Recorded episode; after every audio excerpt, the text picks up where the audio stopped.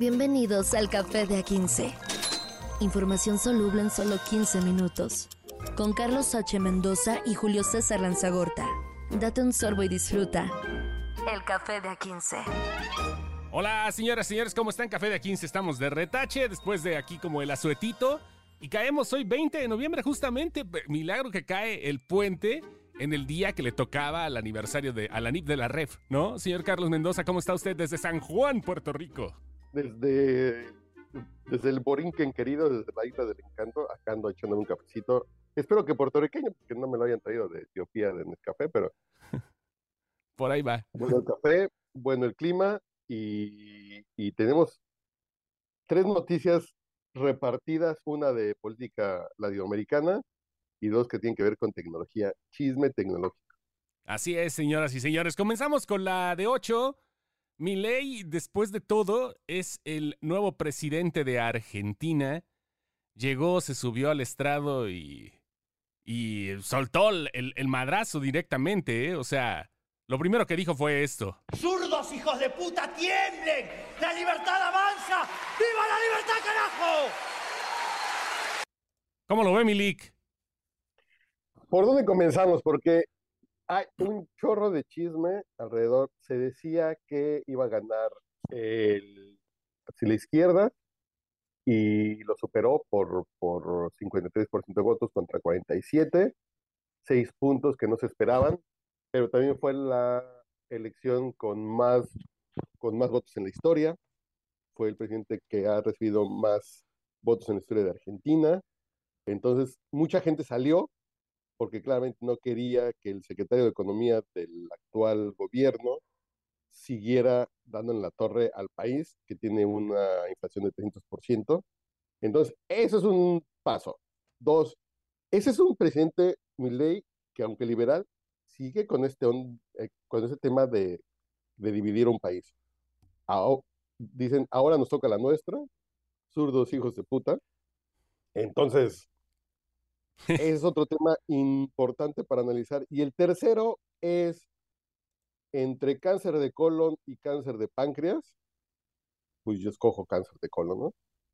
Eso es algo que ha sucedido, ¿no? O sea, creo que eh, lo hemos visto aquí en nuestro país. Ya no sabes para dónde voltear, no sabías para dónde voltear y ganó la opción que te daba las cosas diferentes. Eso pasó aquí en el 2000, pasó en el 2018 vaya, es, es algo que, que, que, tiene que suceder cuando pasan este tipo de transiciones y ahora la ultraderecha libertaria es la que se está apoderando de Argentina y que pues, es, es, justamente ¿no? El, el, el, gancho al peronismo que es lo que ha pasado en, en Argentina durante hace muchísimo tiempo y que ha que pues, no ha servido demasiado en, el país. Y no sé, vaya, ha llegado con declaraciones tan fuertes, Milei, hasta, hasta acaba de decir, hasta acaba de este, reafirmar que, bueno, se aceptó, aceptó el robo a México en Sudáfrica 2010, se cargó contra Maradona y cosas que los argentinos odian. Este cuate también está. Neto, ¿eh? También está en la, en la punta de los comentarios de todos los argentinos, pero ya ganó. Ya es el presidente ya es el presidente electo y, tiene un estilo particular.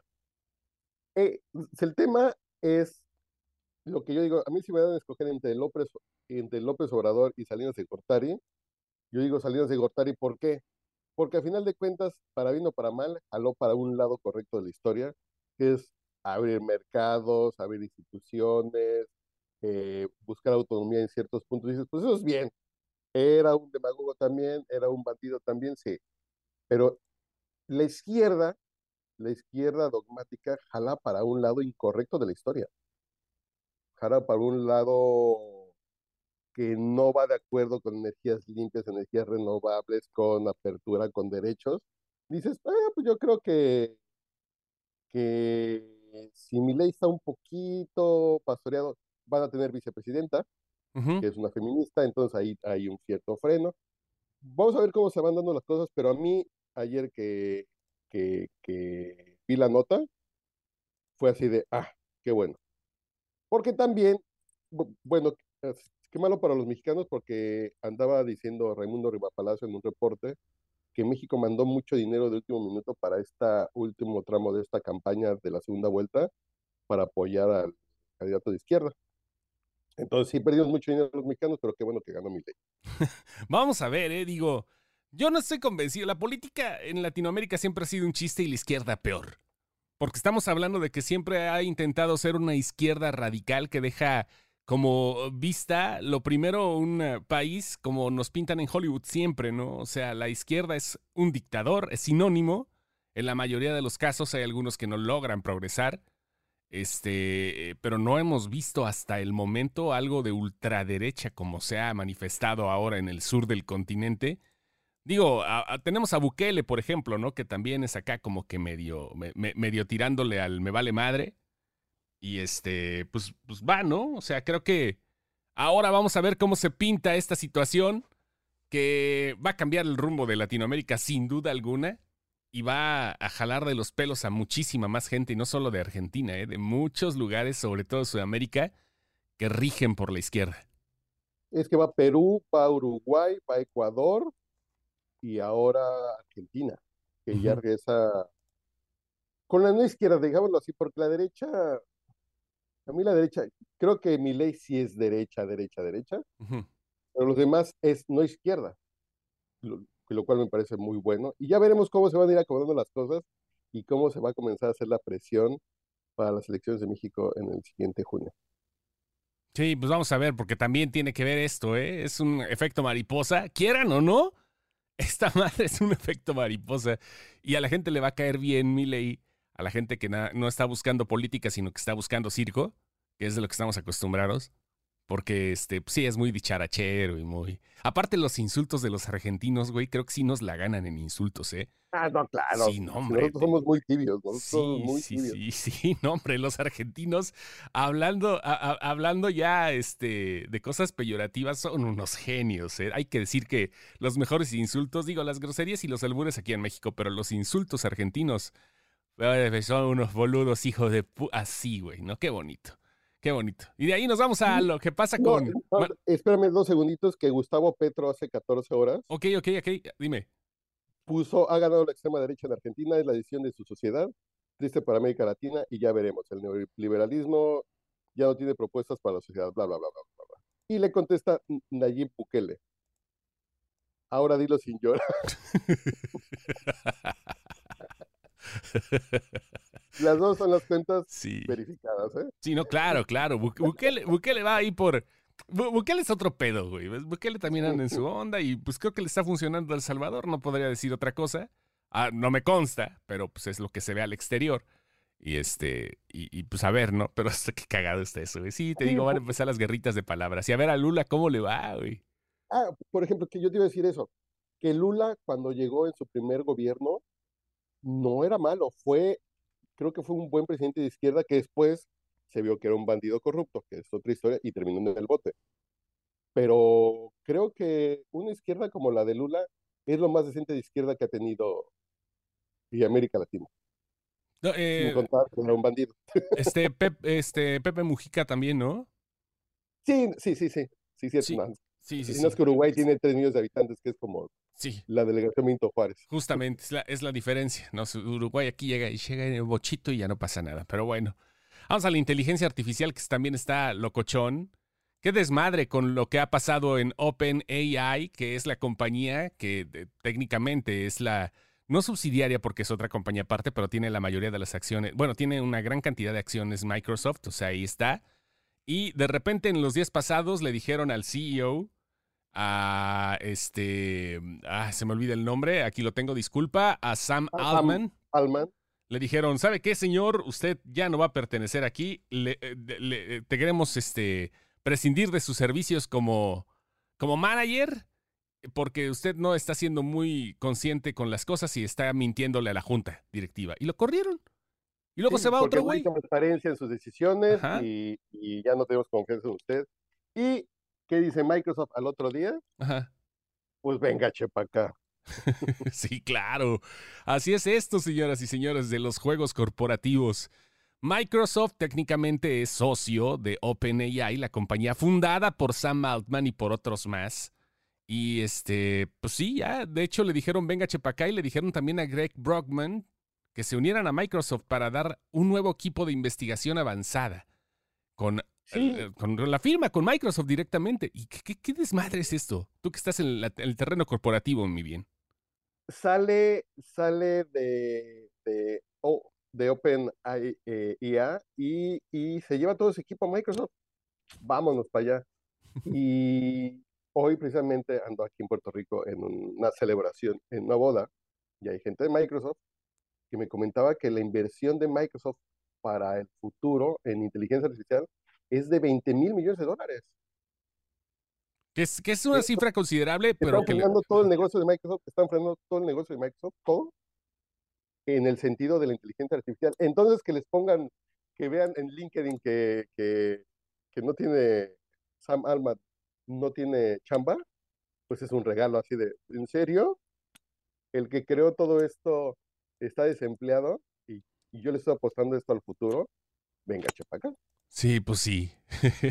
y las cosas corporativas ahí va, porque otros ejecutivos de alto nivel también seguramente van a renunciar ya tanto como Brad Lightcap, eh, Lightcap perdón, como Mira Murati, que fue la que quedó de CEO, le empezaron a tuitear a Sam OpenAI is nothing without its people, o sea que pues, va por ese lado. Y qué irónico, ¿no? Que la inteligencia artificial no sea lo mismo sin su gente. Qué, cagado es eso, sobre todo cuando estamos bien despersonalizados ya. Es más o menos como cuando eh, Apple despidió a Steve Jobs como su CEO, que fue una época muy oscura y después Steve Jobs llegó y regresó como CEO y pues, ¿qué pasó con Apple, no? Yo creo que en el futuro lo que se va a ver es ese momento e-, ese momento de esta semana, como ese cuando corren Steve Jobs. Pero aquí el tema que no debemos olvidar es que OpenAI es una, em, es una empresa sin fines de lucro. Es una fundación. Sí, claro. Que a final de cuentas es una fundación que tenía un valor en mercado enorme. Es una empresa sin fines de lucro que por sus desarrollos valía mucho, pero no tenía esa visión de negocios. Entonces, ahora que ese equipo se va a una empresa que está dedicada a hacer centavos, va a cambiar mucho tanto la productividad de ellos como la visión de dónde necesitamos que mi refrigerador sea inteligente, que mi tostadora sea inteligente y vamos a empezarle a dar un camino a la, y a la inteligencia artificial bien interesante que va a pasar de, del sin fines de lucro al lado de Microsoft, lo cual viene otro trancazo de que si nos maravillamos en el 2023 con acercarnos a chat GPT, creo que en los próximos 3, 4 años viene otro trancazo que, que ya viene Terminator Skynet y, sí, por ahí.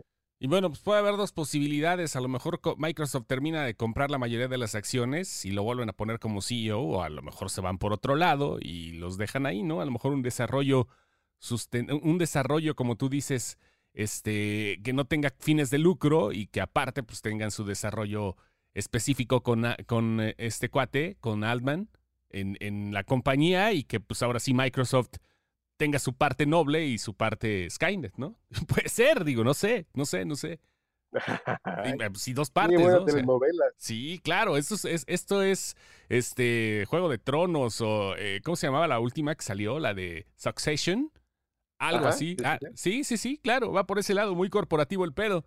Pero vaya, a ver qué onda. si le quieres dar una segunda capa a esta historia de terror futurista de, inteligencia artificial, en la tercera nota de hoy tenemos que Meta considera que solo dos reactores nucleares, eh, Meta considera solo dos reactores nucleares para cubrirlos son la solución al enorme gasto de energía. ¿Te imaginas que una empresa como Meta, el otro a Facebook, se hiciera de dos reactores nucleares para darle poder a todo lo que mueven Instagram, Facebook, eh, eh, WhatsApp y todo eso? Le tengo más confianza a Mark Zuckerberg que a los que administran Laguna Verde, güey. Ah, no, bueno. Pues sí, güey, los sí. que administran Laguna Verde. básicamente el jefe de Laguna Verde se apellida Bartlett. sí, por eso. Pues, a, eso. a eso voy. Creo que pues va a llegar el momento que se va a tener que hacer. La energía nuclear es pues, para eso. No sé, este, el, el problema es que es súper contaminante todo el asunto. Es el, es el gran pedo y este, pues sí, de que es, es, muy pesado todo lo que se está gastando en recursos, nada más cada quien, cada, que alguien hace una consulta, pero eso no se nota, ¿no? Y ahorita por eso están hablando de dos reactores, con dos reactores la armamos ya para armar el desmadre, ¿no? O sea, no lo van a tener tan fácil. Espérate la consulta cuando mandas el pack por WhatsApp. Ándale, güey. ¿Cuánta energía? A ver, ¿cuál es la huella de carbono de tus packs, señor Lanzagorta? Ay, ay, ay, no sé. que, ojalá no pueda dejar huella de carbono, porque si no, imagínate. que no quede huella, que no y que no. Ya dijeron por ahí. Sí, ¿no? ahí están dos reactores. Este, eh, pues ya dijeron en una sesión de foro de trabajadores digitales en Silicon Valley, dos plantas eléctricas parecerían ser suficientes para alimentar las necesidades de la humanidad por un año, y esto parecía ser aceptable, pero también, pues obviamente, se tiene que resolver el problema de la inteligencia artificial y todo lo que se está gastando, porque pues ustedes piensan que nada más están dándole clic y ya no mágicamente sale todo, pero no, este es un proceso que genera un montón de gasto energético y de dónde sale, pues digo, no es que salga del recibo la luz, vea, pero de todas maneras. Sí, pero se nos olvida que todo eso, así la gente que es súper eh, consciente del medio ambiente y esas cosas, nuestra relación con el Internet deja una huella de carbono que no te imaginas porque dices, ay, esos mensajitos que salió de mi celular. No, esos centros de datos y ahora con inteligencia artificial que, que en instantes te manda una imagen o un texto que generó a partir de lo que tú le pides, hay unos servidores enormes, unos centros de datos enormes que están trabajando de manera bestial. Por ejemplo, hace 10 años Microsoft lanzó unos data centers que estaban bajo el agua para evitar el calentamiento, entonces así se ahorraban un dinero de, de enfriamiento. O u otros centros de datos de criptomonedas están en Islandia, ¿no? Para ahorrarse un poquito del, del aire acondicionado. Y se nos olvida, se nos olvida que cada vez que prendemos Netflix hay un servidor, hay una máquina, hay un centro de datos que nos está mandando todo. Y eso contamina igual o más que encender nuestro Suru 2004. Suru 2004. Ay, qué hermoso. Bueno, vamos a ver, así comenzamos la semana. Que tengan bonito puente. La gente que todavía está aquí, no se gasten su lana en el buen fin y pásenla chido. Porque aquí vamos a andar de este lado todavía en estos días en Café de A15. Ya los últimos días de noviembre ya nos vamos a la resbaladilla. Gracias, señor Mendoza. Café de A15. Información soluble en solo 15 minutos. Con Carlos H. Mendoza y Julio César Lanzagorta. Date un sorbo y disfruta. El café de A15.